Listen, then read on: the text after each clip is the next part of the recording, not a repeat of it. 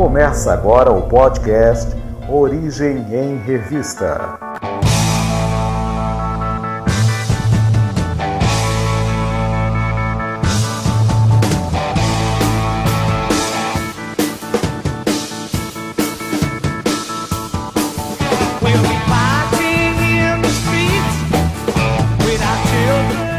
Olá, sejam bem-vindos! Este é mais um podcast do Origem em Revista. É a nossa terceira edição. E nesses tempos de machismo, onde todos têm uma opinião qualquer, o fato é que nós viemos todos de uma mesma mulher. E como diria, ou melhor, como não diria o baby da família dos dinossauros, Eva é a minha mamãe sim. Então, eu quero agora é, cumprimentar né, a doutora Rogéria, que está online conosco. Queria pedir para ela se apresentar, né, para que os nossos ouvintes possam é, conhecê-la. Ok, bom dia, Alex, bom dia, Maura, bom dia a todos os ouvintes, é, os participantes aí desse, dessa, desse podcast. Eu sou, meu nome é Rogéria Ventura, eu sou doutora em Biologia Molecular formada pelo ICB2 da USP e fiz minha graduação em, em Ciências Biológicas pela Universidade de São Judas Tadeu. Atualmente, eu sou professora do curso de Biomedicina nas Faculdades Metropolitanas Unidas, aqui em São Paulo, e também coordenadora de um curso de pós-graduação Lato Senso em Ciências Forenses pela UNASP. Ah, Faço pesquisa científica na área forense, mais especificamente com antropologia molecular forense e entomologia forense. E faço também alguns trabalhos de assessoria, consultoria em perícia judicial. Mas teu, o teu dia, então, tem mais de 24 horas, com certeza, né? Olha, é, Alex, precisaria ter, mas como nosso criador é perfeito, né? E ele também nos ajuda em oração a gerenciar as 20 horas do dia, os sete dias da semana e assim por diante, a gente consegue atuar um pouquinho aqui, um pouquinho ali e dar conta do recado, né? Mas o mais importante de tudo é sempre estar conectado mesmo com Deus e saber que nessa terra nós estamos em uma missão, seja lá na atividade que for, na instituição que for, com as pessoas que ele tiver colocado conosco, nós estamos em missão, então eu encaro dessa maneira e peço a Deus sabedoria, né, para conseguir conduzir da forma que seja mais adequada para o cumprimento da missão que Ele nos dá. Amém, que legal.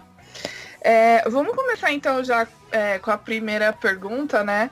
a doutora Rogéria, porque assim, a gente, a gente tem visto, tem acompanhado a, a, sua defesa aí da teoria do design inteligente, né, participando de eventos, de, de congressos, como a gente teve no Mackenzie, por exemplo, e até mesmo que você fez algumas participações, né, em, em séries de TV como Ori, ou a série Origens, da Rede Novo Tempo, na verdade, a minha Isso. pergunta é a respeito do início. O que que, o que, que te motivou a, a, participar desse processo? Como foi o começo? De, o que te chamou a atenção no design inteligente? Você sempre teve é, essa inquietação é, dentro, dentro de você ou foi uma coisa que foi surgindo mais com o tempo? Eu me interessei pelo assunto quando eu vi pelo, pela internet as divulgações do TDI, né, da teoria do design inteligente. Uhum. E eu, eu eu, através de uma dessas vias de comunicação virtual, eu vi que haveria uma palestra sobre TDI ministrada pelo Dr. Marcos Eberlin, aqui em São Paulo.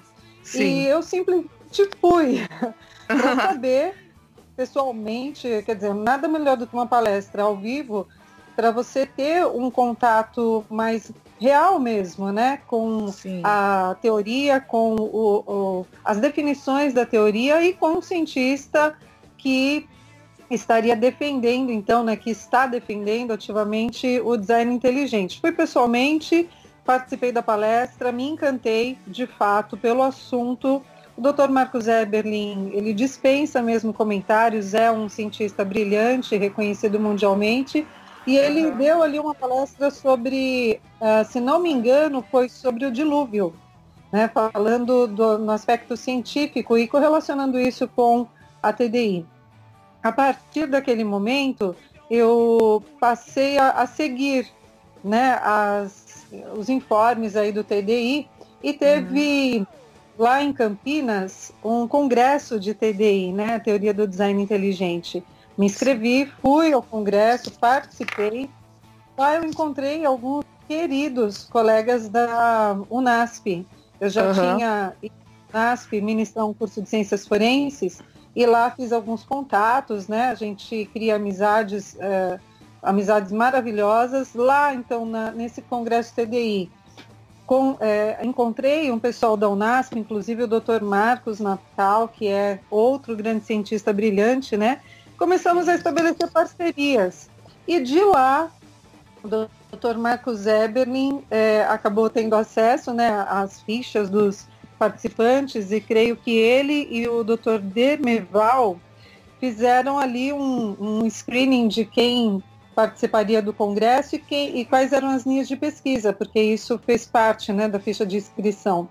E então o Dr. Marcos Eberlin entrou em contato comigo e me convidou para palestrar num evento que foi uma grande surpresa para mim, que estava iniciando né, na, na, nos estudos do TDI.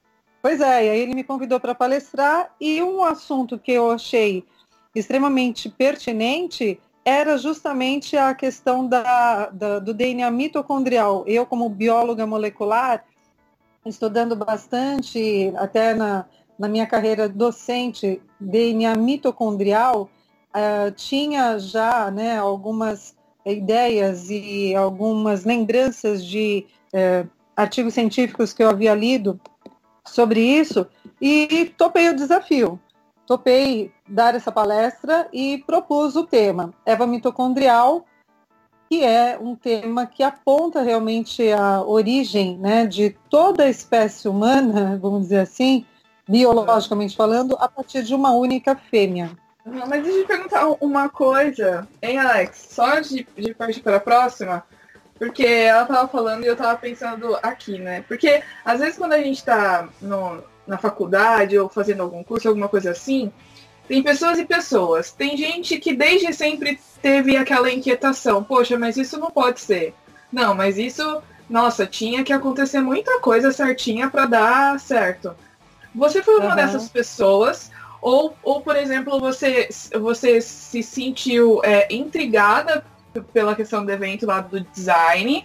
E aí, a partir Sim. disso, você começou a pesquisar mais. Então, você teve que fazer a palestra. Você teve que, que se aprofundar, tipo, bastante no tema, obviamente, mas é, foi uma coisa que foi surgindo aos pouquinhos? Ou foi uma coisa que uhum. você sempre se perguntou, poxa, não, mas não pode ser assim, tem que ter outra coisa. Como foi, assim, bem rapidinho, só pra gente encerrar essa parte?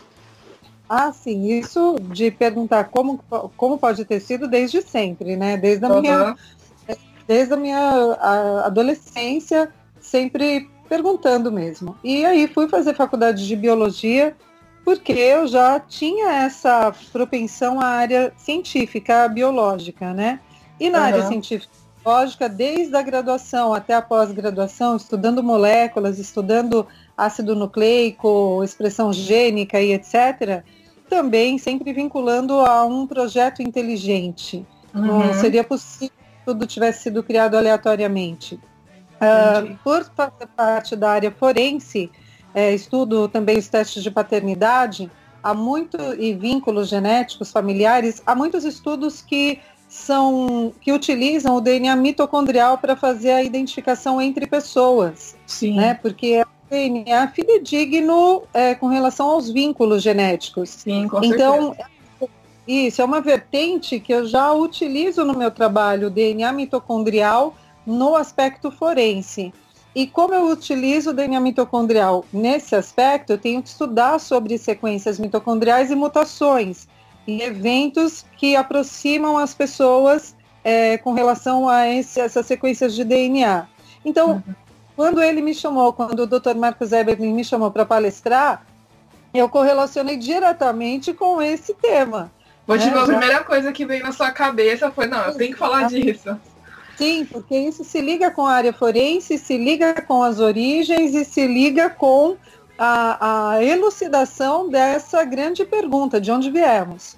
Né? Quem somos e de onde viemos. Uhum. Já que você puxou essa sardinha para sua brasa, falando aí sobre Eva mitocondrial, é, em 1980 teve um grande boom aí na mídia, um frenesi, né? Com a pesquisa publicada pela doutora Rebecca Ken, que falava alguma coisa acerca disso, né? Para os nossos ouvintes, né? O que, que é, é Eva mitocondrial? O que, que é essa pesquisa? O que, que ela fala? Sim, a doutora Rebecca Ken mais especificamente em 1987. Ela publicou um artigo que falava justamente sobre a teoria da transmissão do DNA mitocondrial. A mitocôndria é uma organela que está presente em todas as nossas células e essa organela tem lá dentro moléculas de DNA circular. Nós sabemos que ah, nós herdamos as nossas mitocôndrias apenas da nossa mãe, né? Porque no ato da fecundação, você tem lá o ovócito da mãe, o óvulo, o espermatozoide que vem do pai, uh, e esse, o núcleo, o DNA cromossômico do espermatozoide entra no ovócito. Então, uh, para dar origem a, a um novo ser. Mas não entra no ovócito as mitocôndrias do espermatozoide. Então, as mitocôndrias, elas é, estão no ovócito e permanecem ali, e o núcleo do ovócito que veio de origem materna, mais o núcleo do espermatozoide de origem paterna, formam o nosso genoma nuclear, mas o nosso genoma mitocondrial é apenas aquele que já havia no ovócito, ou seja, nosso genoma mitocondrial é aquele originado da mãe.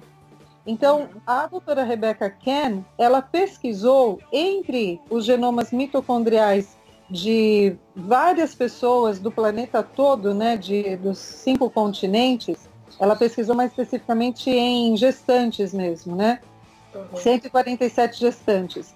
E ela avaliou o seguinte, bom, vamos ver se esse DNA mitocondrial de diferentes etnias, né, na verdade, diferentes ancestralidades, a caucasiana, a africana, a asiática, a australoide, né, a aborígene, se esses DNAs são muito diferentes ou se eles se aproximam. Por que muito diferentes e por que muito se aproximam? Por causa das teorias de origem dos uh, humanos. Há uma Sim. teoria que diz que os humanos foram gerados de maneira multirregional.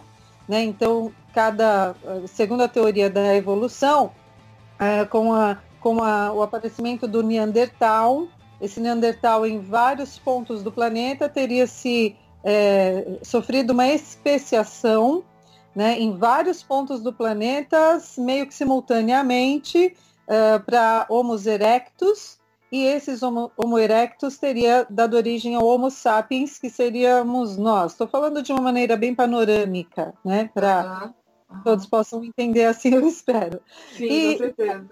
Essa, essa teoria multiregional, ela seria condizente, então, com, de fato, olha, eram vários clones humanos, né, que surgiram simultaneamente, isso tem a prévia aí da descrição da teoria da evolução, e se são vários clones humanos e cada é, continente gerando o seu próprio é, humano evoluído, então, as sequências de DNA e DNA mitocondrial entre esses diferentes clones teria que ter apresentar realmente essa diferença, né? Já que foram gerados de diferentes pontos, então o DNA também deve ter algumas porções bem diferentes entre esses, essa, esses exemplares, tá? Isso é, é a teoria multiregional. Porém, a doutora Rebecca Ken, então, para testar justamente essa teoria, ela sequenciou de, amplamente de, de vários continentes uma amostragem, né? E o que ela viu avaliando as sequências de DNA mitocondrial? Que, na verdade, as sequências de DNA mitocondrial são muito assemelhadas. Tem alguns pontos de diferença, mas não são de, é, esses pontos não justificam a teoria multiregional. Na verdade, esses pontos de diferença são tão mínimos que permitiram agrupar esses indivíduos de diferentes continentes em ramos e esses ramos se agrupam em um tronco originado na África, justamente na África. Então, uhum. avaliando é, as sequências de DNA mitocondrial, ela provou, né, técnica científica, que todos os seres humanos do planeta vieram a partir de um clone, então de uma espécime africana, ancestral africano. E então, cientificamente, eles colocaram a nomenclatura de, olha, esse clone, essa mãe, né? Porque se é humano, nasceu de uma barriga, né? De um ventre materno. Então, uhum. essa mãe, ela estava na África originalmente. É, isso foi mostrado através das técnicas de sequenciamento, alinhamento de sequências de DNA e agrupamento filogenético, ou seja, técnica científica, método técnico científico, mostrando que todas as populações da Terra vieram a partir de uma fêmea humana africana.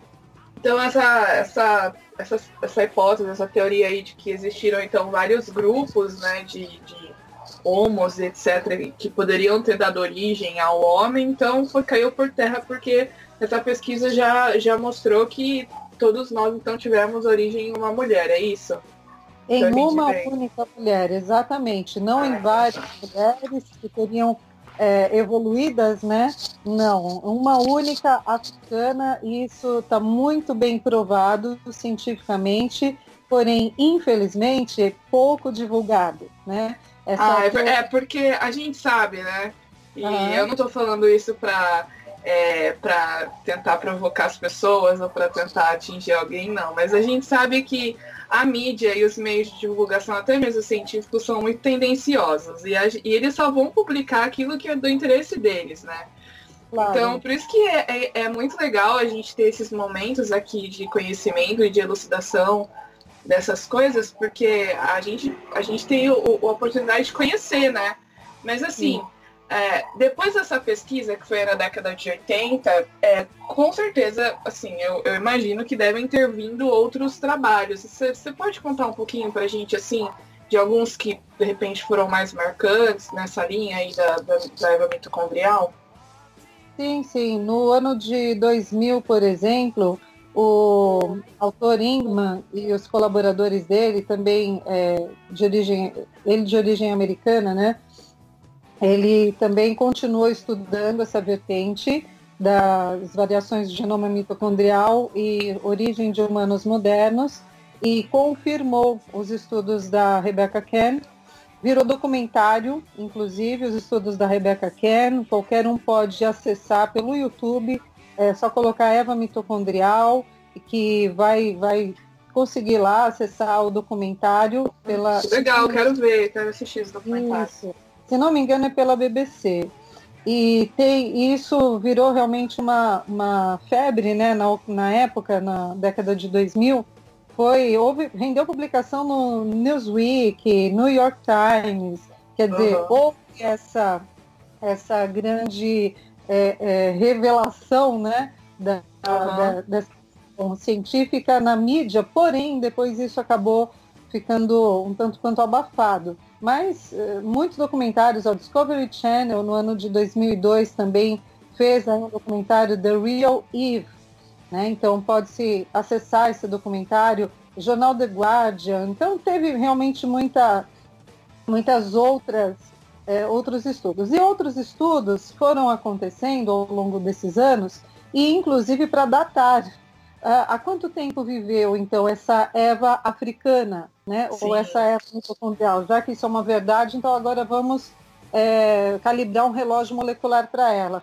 Uhum. E aí eu posso dizer, Maura e Alex e, e ouvintes, que desde então é, os cientistas vêm calibrando esse relógio. Eu vou te dar uma referência. No, pela Nature, saiu também um artigo no ano de 2004, datando, cientistas dataram a origem dessa Eva em 100 a 200 mil anos. E isso foi, assim, uma outra barbaridade para os evolucionistas, porque eles prediziam né, que o humano teria sido gerado há, há milhões de anos. Então, os relógios moleculares calibravam para 100 a 200 mil anos né, nesse estudo. Mais para frente, aconteceram alguns outros estudos e você olha só, né? Que coisa incrível. Estu quanto mais se estudou essa questão, o relógio molecular foi se adiantando, né? Uhum. Então, ele tem alguns estudos aqui que foram feitos com, com 40 gerações, inclusive, e aí começaram a datar essa Eva humana, essa Eva africana mitocondrial, para 12 mil anos atrás. Nossa, Mas, diferença, é, hein? Agora que você vai se espantar, Maura.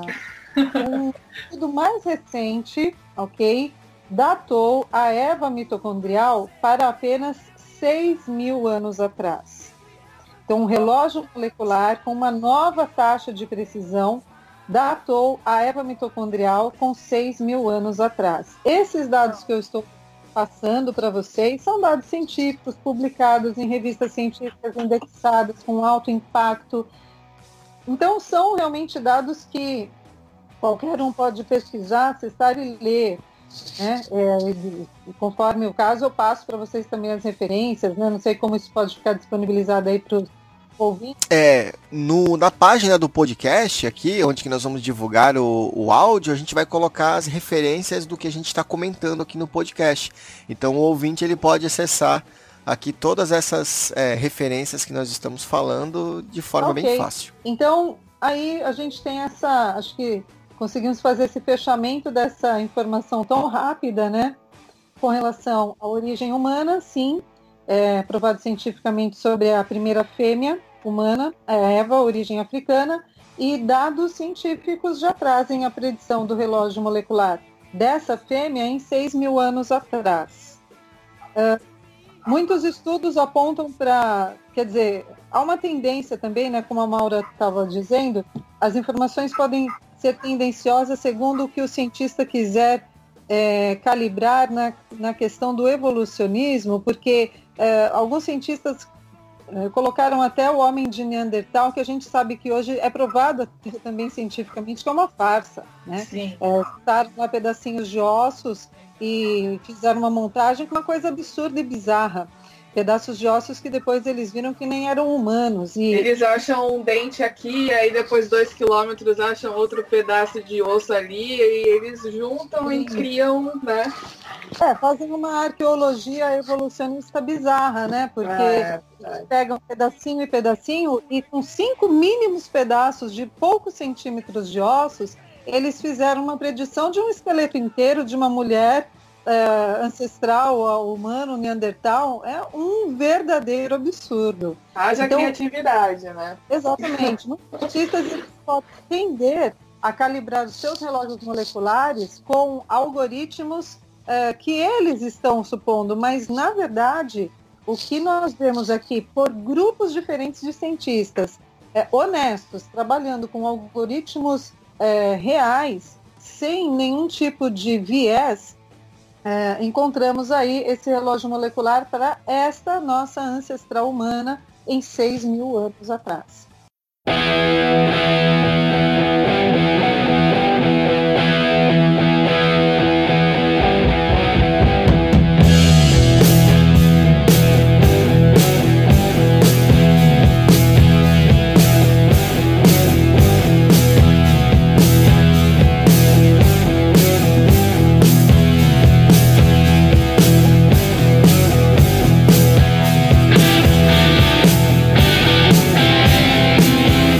Puxando agora, é, doutora Rogéria, um, pro, um pouco para a questão do criacionismo, é, pela Bíblia nós cremos que a, a arca né, de Noé ela repousou no Monte Ararat, como ela descreve, e que a partir dali houve uma dispersão né, é, dos humanos, uma migração, possivelmente é, iniciando justamente na África, né, onde que nós temos esses indícios.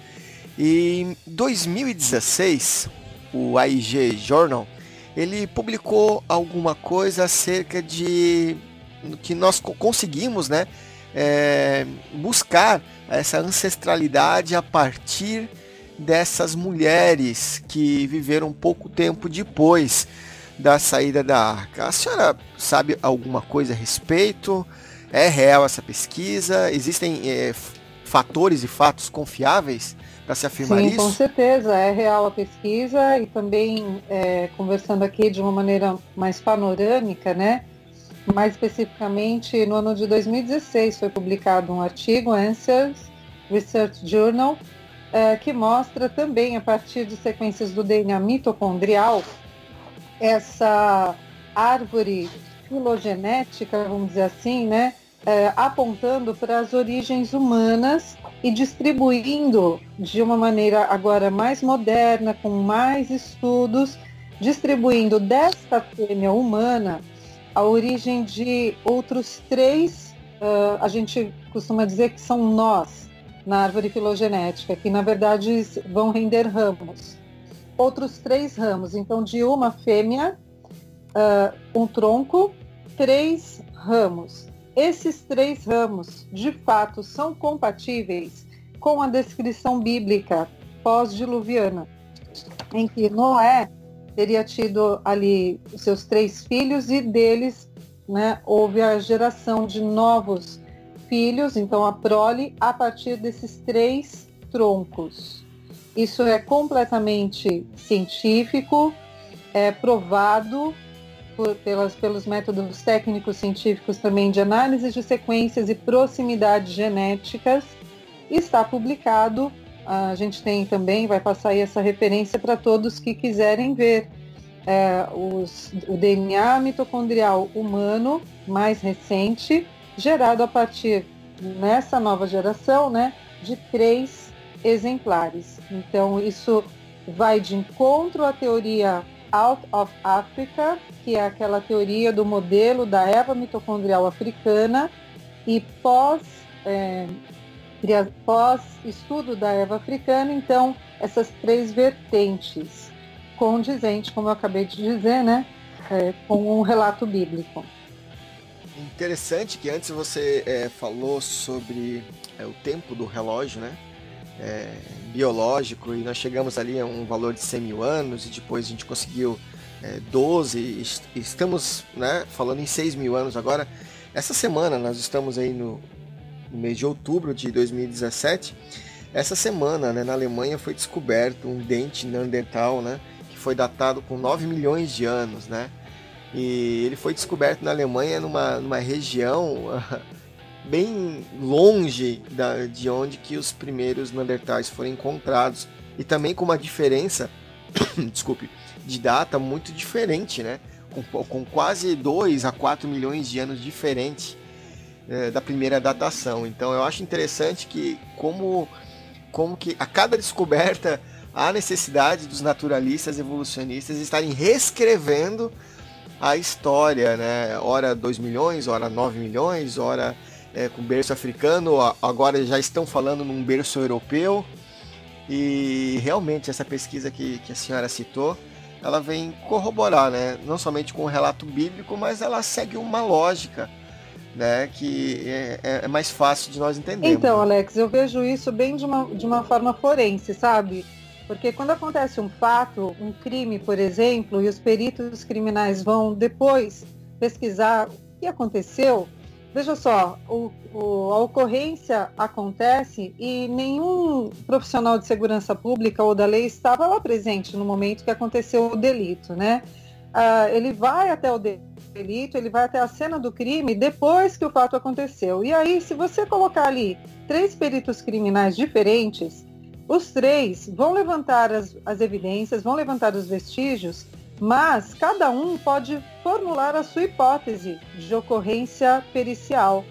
Né? Quem está certo? Aquele que estudar com mais detalhes e com mais minúcias as, a, o maior número de evidências possível conseguirá montar melhor o que ocorreu naquele crime. E ele conseguirá então montar o seu relatório para apresentar para o juiz e o juiz, face as evidências incontestáveis, vai dar o seu veredito, né? Vai aceitar aquela hipótese pericial e até vai incriminar realmente algum suspeito aí que tenha no caso. Então eu vejo essa questão, acha ossinho aqui, acha fragmento ali, né? Uh, usa um relógio molecular calibrado de um determinado jeito, usa de outro jeito. São os peritos tentando remontar como ocorreu a origem, né? como ocorreram as origens aí dos seres. Agora, há necessidade de se avaliar a honestidade desses peritos. Então, como eu, como eu disse, esses relógios moleculares que calibravam a, a questão da, do DNA mitocondrial, eles, nenhum outro cientista conseguiu colocar por terra a origem da erva mitocondrial. Mas como você mesmo acabou de dizer, um evolucionista acabou é, rebatendo, né, confrontando a ideia de um outro, como você acabou de explicar, com relação ao relógio molecular do Neandertal. A gente vê então essa confusão de dados entre essa teoria. Já na questão da, da teoria da Eva mitocondrial, que é uma teoria científica, nenhum cientista conseguiu rebater esse relógio molecular. Por quê? Porque ele é um dado fundamentado, ele é um dado científico irrefutável. Uh, a gente vê essas tentativas né, desesperadas de uh, sustentar uma teoria uh, criada, mas tentativas que muitas vezes são frustradas e aí para não não configurar como um furo na água, né? É, outros cientistas tentam acobertar, tentam colocar lá é, outros dados. Isso vai, é, na verdade, criando uma confusão científica para quem realmente acompanha esse, esse histórico. Infelizmente, isso não é reportado nos livros didáticos Alex e Maura. Os livros uhum. didáticos, eles trazem coisas tão antiquadas, tão é, é, já ultrapassadas, né? E infelizmente as nossas crianças, adolescentes e até mesmo nas universidades, é isso que é ensinado ainda, um ensino retrógrado, um, um ensino ultrapassado, um ensino que já não tem mais um fundamento científico conciso. É, seria realmente muito necessário fazer essa reforma e ainda que isso pareça uma montanha a ser removida, mesmo que ela seja removida de grão em grão, que alguma remoção aconteça sim. Na faculdade, sempre que eu tenho oportunidade, eu coloco, eu falo sobre essas origens, sobre essas questões de evolução, de e de confusão né, em, em várias dessas teorias. E eu tô lá tentando fazer a minha parte, sabe? Mexer um pouquinho nesse monte. Eu acho que é bem por aí. A gente precisa abrir mais a nossa boca para falar as verdades e revelar o que realmente é. E, e desmentir, de fato, ou pelo menos trazer a, a luz né, para os alunos, para as pessoas que a gente conhece, que venham discutir esse assunto, sobre essas questões mentirosas, até fraudulentas, porque infelizmente tem cientista de todo tipo, né? É, eu, eu concordo, viu, é, doutora? Porque assim, eu, eu como. Eu, eu também sou formada em biologia e eu dei aula no ensino médio durante alguns anos. E eu uhum. também encontrava essa dificuldade porque a gente tem que ficar atualizando as coisas o tempo inteiro do livro para eles, né? E o pior é que assim, a gente, a gente precisa passar o que está no livro, que são essas coisas antigas e que não são atualizadas, porque uhum. eles são cobrados dessa forma no Enem, por exemplo, né? Tem questões é. de evolução, e aí fala do homem de Neandertal, de não sei o que, não sei o que lá. Então, realmente é uma coisa que é muito importante, principalmente na academia, na faculdade, que seja. É, explicado e que seja colocado para os alunos para que até mesmo eles tenham o pensamento crítico de ponderar as duas coisas, né? É, é complicado quando a gente só tem aquela visão assim, não, é só isso, é só isso que importa, é só isso que é, tipo, sei lá, provado, entre aspas, e é isso que vocês têm que acreditar e é isso que vocês têm que ensinar. Não, peraí, não é assim. Eu tenho outro outro ponto de vista, outra, outra, outro modelo aqui que eu preciso levar em consideração porque eu sou uma pessoa pensante e eu preciso decidir o que eu vou acreditar, né? Exatamente. Isso, isso foi uma das coisas que me motivou uh, a continuar o curso de ciências biológicas e fazer um curso em que tivesse mesmo estudo de DNA né, no meu doutorado e depois é, partir para essa vertente justamente porque não há coerência nessa teoria filosófica da evolução. A uhum. gente vê isso muito nitidamente. E aí o que eu quero deixar como palavra prática é que quem está ouvindo, quem, quem está encontrando coerência nisso que eu estou dizendo, você não é, lógico, obrigado a acreditar em nada, mas acredite naquilo que é realmente científico, né? E essas, isso que eu estou dizendo aqui sobre a Eva mitocondrial, sobre essa questão do relógio molecular, isso é completamente científico. Uhum. Avalie e pesquise mais e publique, nos ajude a divulgar a, a, o design inteligente, o criacionismo científico, não como uma religião, mas como uma ciência, porque de fato é. Exato. é. Né? Exato. Ah, vá pesquisar, vá atrás, leia. Deixa aquele comodismo de simplesmente engolir o que te dão e vá atrás de você fazer o seu próprio alimento. Pesquise, você vai encontrar de fato coerência para aquilo que você é, está curioso para saber. Então pesquise, divulgue, vá atrás. Com certeza, nossa, isso é, é importantíssimo. Mas, é, e eu já vou encaminhando aqui para a nossa última pergunta, porque é, tem, um, tem um outro assunto aí que é em relação ao Adão cromossomial Y, né? E Isso. eu estava lendo há um tempo atrás, porque esses dias eu dei uma palestra sobre essa coisa do homem das cavernas, o que, que a gente pode acreditar, o que não acreditar. E surgiu esse assunto do Adão cromossomial e eu li uma reportagem num hum. site que falava de uma pesquisa e tal.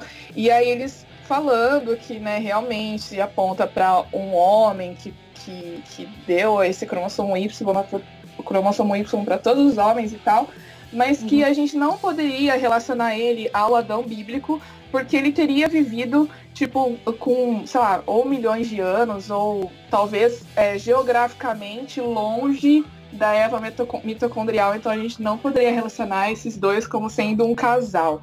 É, ah. O que, ah. que, você pode falar a respeito desse Adão cromossomial? Será que a gente pode relacionar ele com Adão bíblico? Como que isso funciona? Então vou passar para vocês realmente aí as referências, ok?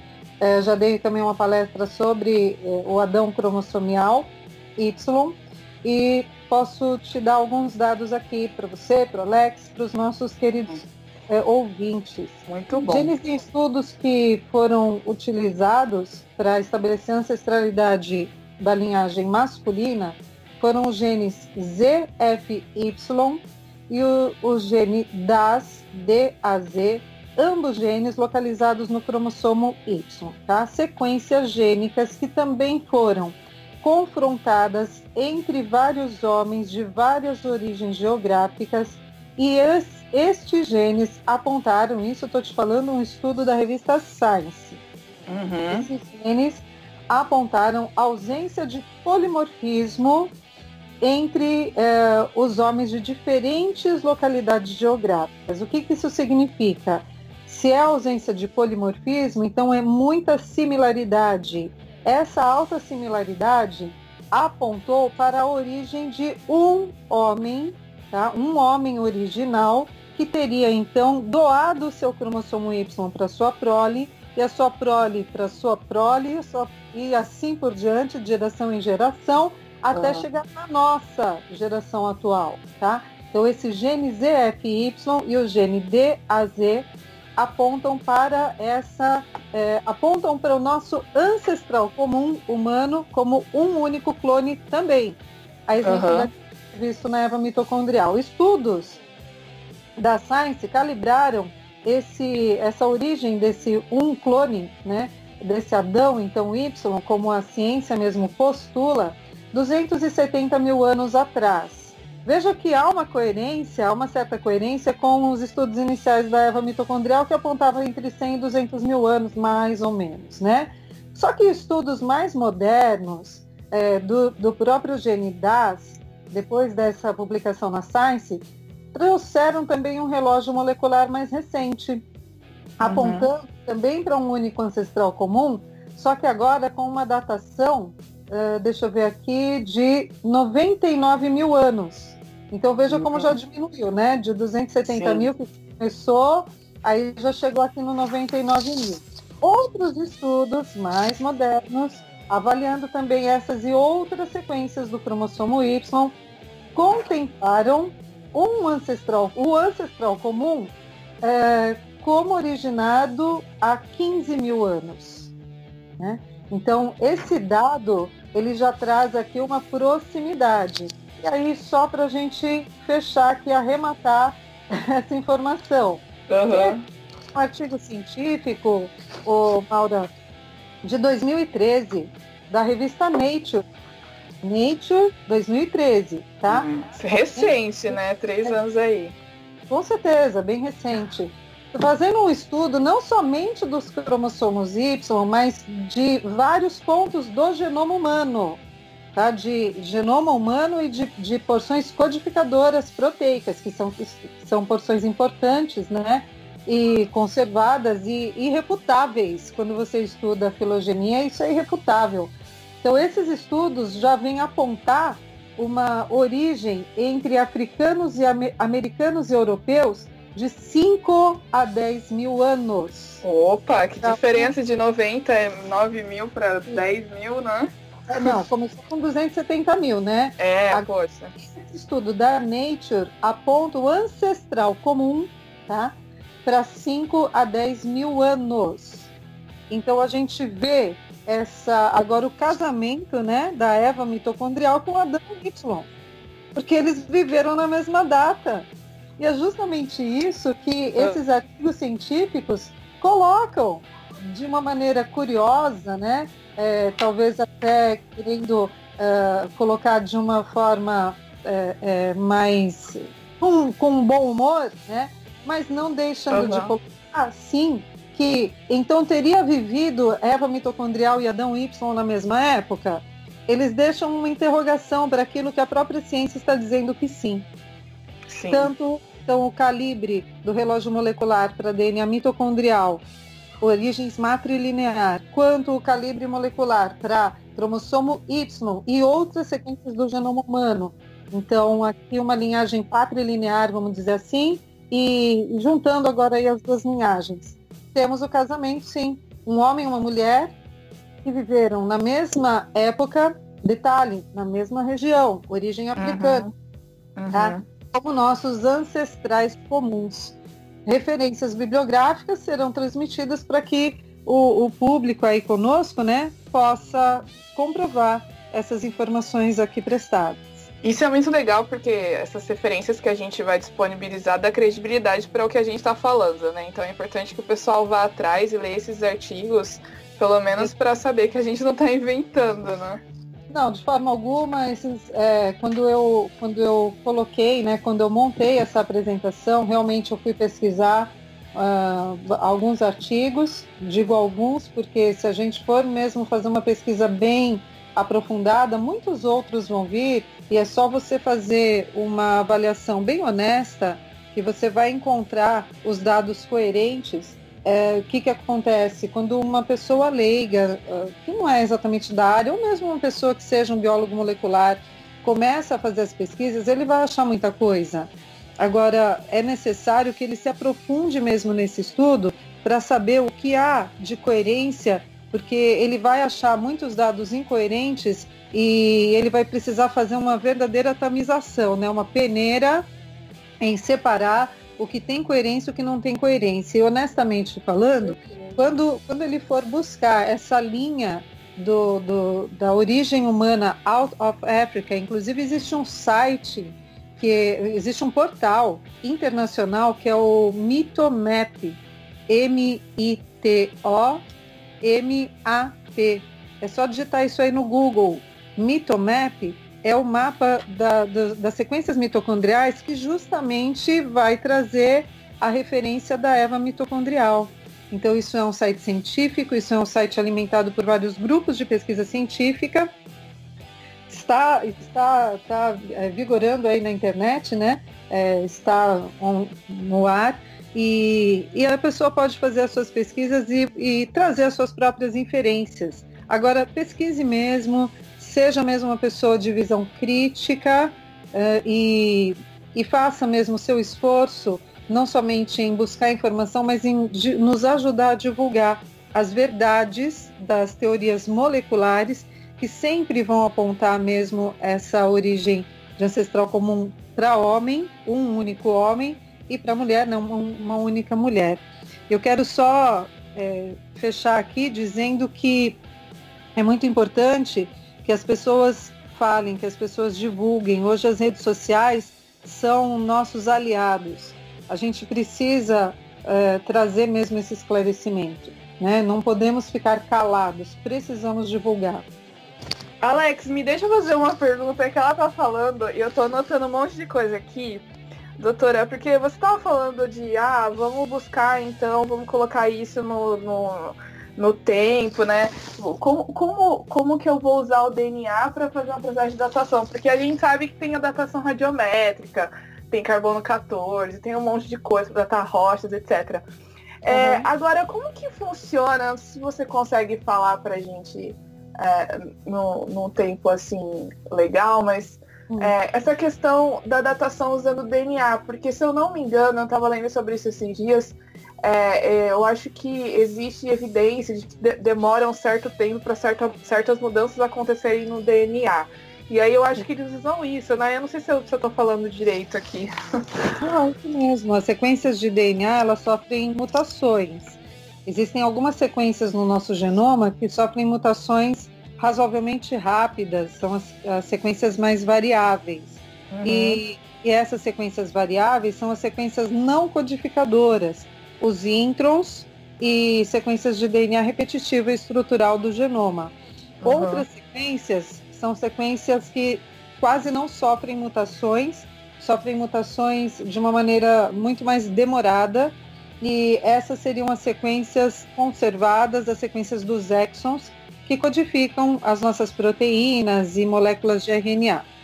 Então, quando a gente faz uma avaliação filogenética, tanto você pode, conforme a avaliação que você precisa fazer, se você quer fazer uma aproximação entre seres da mesma espécie, até mesmo da mesma cepa, falando isso no aspecto biológico, você uhum. pode usar as sequências mais variáveis, tá? Agora, quando você vai fazer uma datação entre seres muito diferentes, que não são da mesma linhagem, né, aí você tem que usar sequências mais conservadas.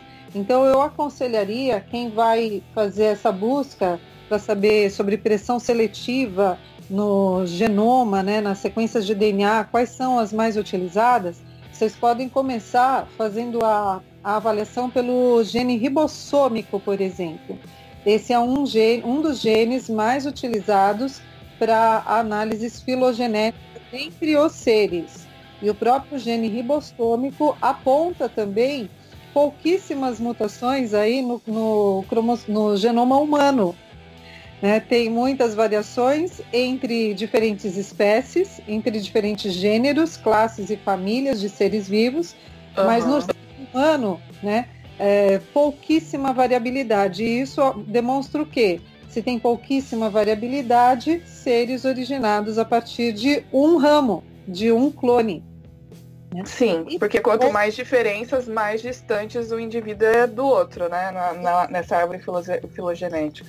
Exatamente. Então, as referências que eu estou dando aqui nessa, é, nessa nossa conversa, né, são referências que também as pessoas podem procurar porque são as mais utilizadas. Então, como eu posso, que sequências que eu vou pesquisar, que, que artigos científicos que eu vou pesquisar? Vai lá no PubMed e digita, né, ou no Cielo, Google Acadêmico, site de busca que você procura, que você mais usa, e digita lá é, DNA mitocondrial e proximidades filogenéticas, por exemplo, seriam palavras-chave, né? E pode usar também para o cromossomo Y o gene DAS, DAZ, e o gene é, ZYF, que eu havia uhum. dito anteriormente, né?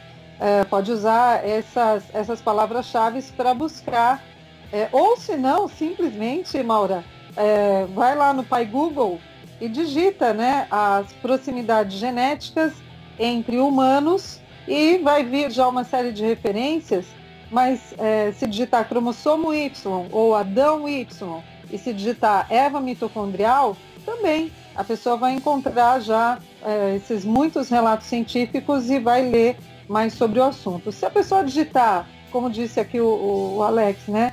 Se ela digitar Neandertal proximidades genéticas, ela também vai encontrar as suas referências bibliográficas. Agora leia todas e veja qual é a teoria confusa. Exato. A teoria neandertal, né, com certeza vai, vai trazer muita, muitos dados diferentes e vai ser difícil de correlacionar com datação. Agora, a teoria ZFY, o DAS e a teoria evolutiva não há discrepância. Há uma crescente informação trazendo aí para esses dados que a gente tem conversado. Eu gosto da Rogéria, que a Rogéria é da treta também, uma hora. Ela é da resistência, tá vendo? Ela intima mesmo e pede, ah, não, vocês vão lá pesquisar e façam a comparação para vocês. É isso aí. É uma, é uma treta gospel, né, Alex? É, mas é bom, né? Que a gente incentive as pessoas a pensarem, né? Eu bom. Nossa, a gente tem que defender as verdades, né? Já é Exato. tão difícil de você conseguir mudar a mente é, daquilo que nós somos condicionados desde a infância a pensar. Então, quando a gente descobre essa luz no fim do túnel, sai da caverna, ah, você quer colocar outras pessoas no claro também, né? Você, você encontra é, resistência, assim, no, no, meio acadêmico, por exemplo, com seus colegas de, de professores, com relação à sua crença, que essas coisas que a gente conversou até aqui agora, você acha que o pessoal já tem um certo preconceito, tipo assim, não, eu sou evolucionista, nem quero ouvir falar. Ou você, você acha que tem muita gente com mente aberta e querendo conhecer?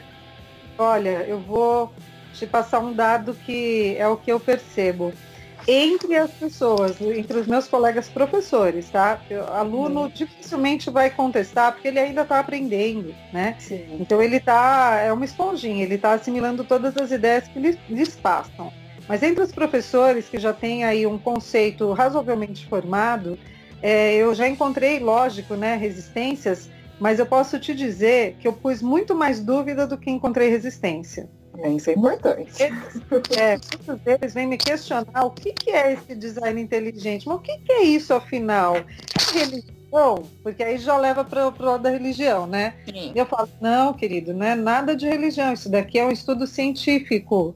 É, é assim, assim, assim, né? E aí eu vou falando aí da, da questão molecular, da, do planejamento químico que, que eles têm, que é inconsistente com a, as questões de mutações aleatórias e de e tão envelhecidas de milhares, milhares, milhares, milhões de anos e bilhões de anos, né? É inconsistente cientificamente. Eu vou explicando um pouco mais, vou falando sobre essa é, complexidade redutível. Quando eu falo esse termo, eles quase já saem correndo, né?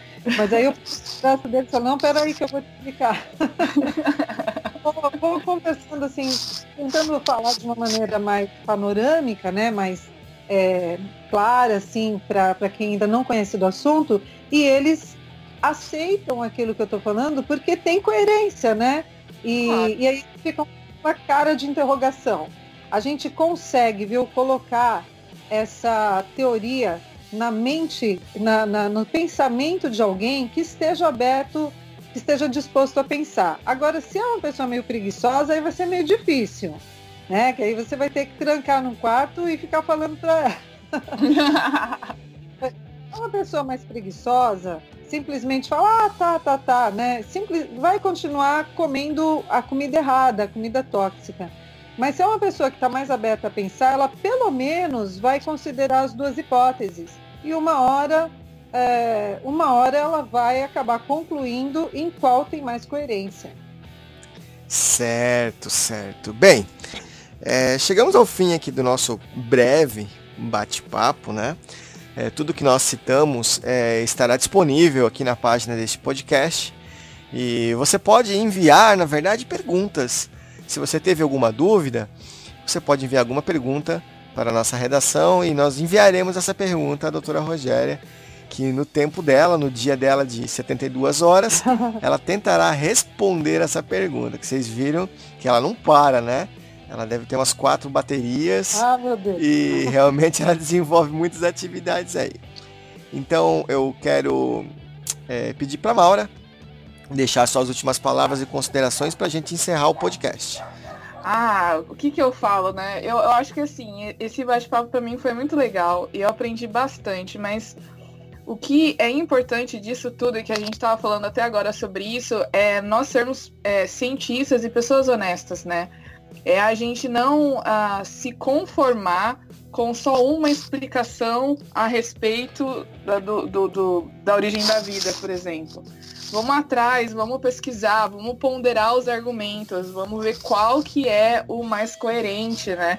Isso com certeza é, vai fazer vai fazer com que nós possamos ser pessoas assim melhores e a gente pode até influenciar outras pessoas, né? E, e espalhar conhecimento, enfim. Para mim isso é, é, mais importante. Então só por isso já valeu a pena já esse nosso bate-papo. Foi muito demais. Legal, legal. Rogéria, Sim. a tua despedida para os nossos ouvintes. Olha, agradeço muito o convite, a paciência de vocês.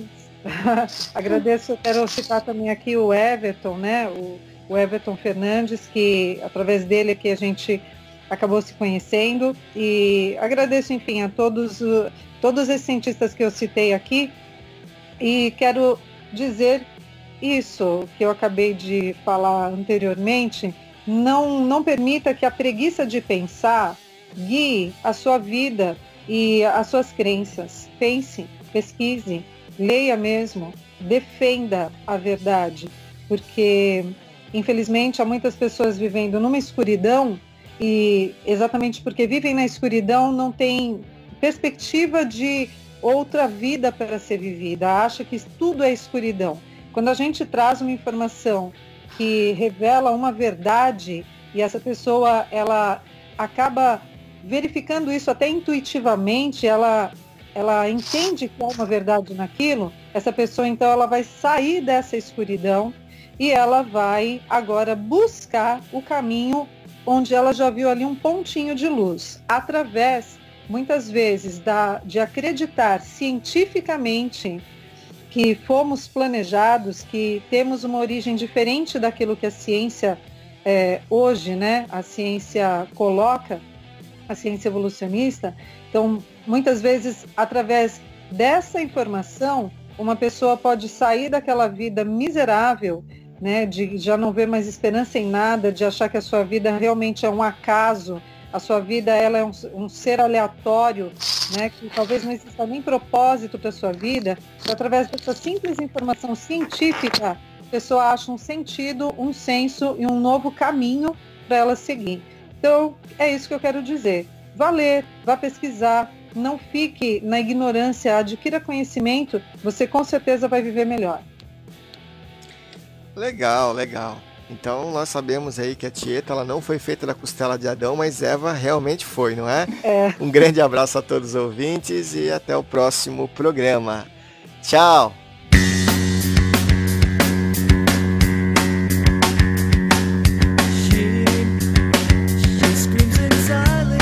Eu, ah, não é isso, gente. Peraí. Peraí, que, eu, que agora eu perdi a linha aqui, Alex. Não sei o que eu falo.